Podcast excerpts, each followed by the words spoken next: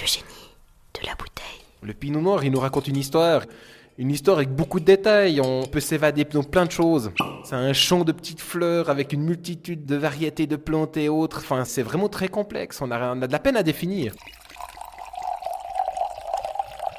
Ici, on a une couleur vraiment très rubis, très intense, mais toujours avec un passage de lumière, une certaine légèreté. Donc au nez, on a des superbes arômes de fraises, framboises, une belle complexité de fruits des bois, baies des bois. Et c'est ça, c'est cette élégance-là qu'on recherche. Puis c'est là où on voit vraiment l'élégance du terroir, le petit détail du fruit, la petite patte du vigneron, et puis on arrive à ressortir ces éléments-là.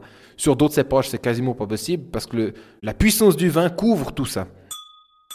Donc c'est le raisin qui est devant la maison et devant la cave. Il a poussé, mûri et sur le terrain du signal et vinifié euh, dans son sous-sol. Plus local, on peut pas. Avec le pinot noir, il faut éviter de trop avoir de sucre, donc trop d'alcool, parce qu'on arrive sur des fruits confits, des fruits surmûrs. Et c'est pas du tout ce qu'on souhaite. Ce qu'on souhaite, c'est vraiment la finesse de fruits et puis l'élégance. Donc euh, là, on arrive vraiment euh, à un moment euh, clé qui- qu'il faut plus dépasser. Quand on prend un grain, on le met pas tout dans la bouche. On extrait la pulpe dans la bouche et ensuite on recache les pépins. Et là, ça nous donne l'acidité et puis un petit peu la complexité. Et puis les pépins, ils sont pas mal croquants. On a vraiment un goût un tout petit peu euh, huile de noix.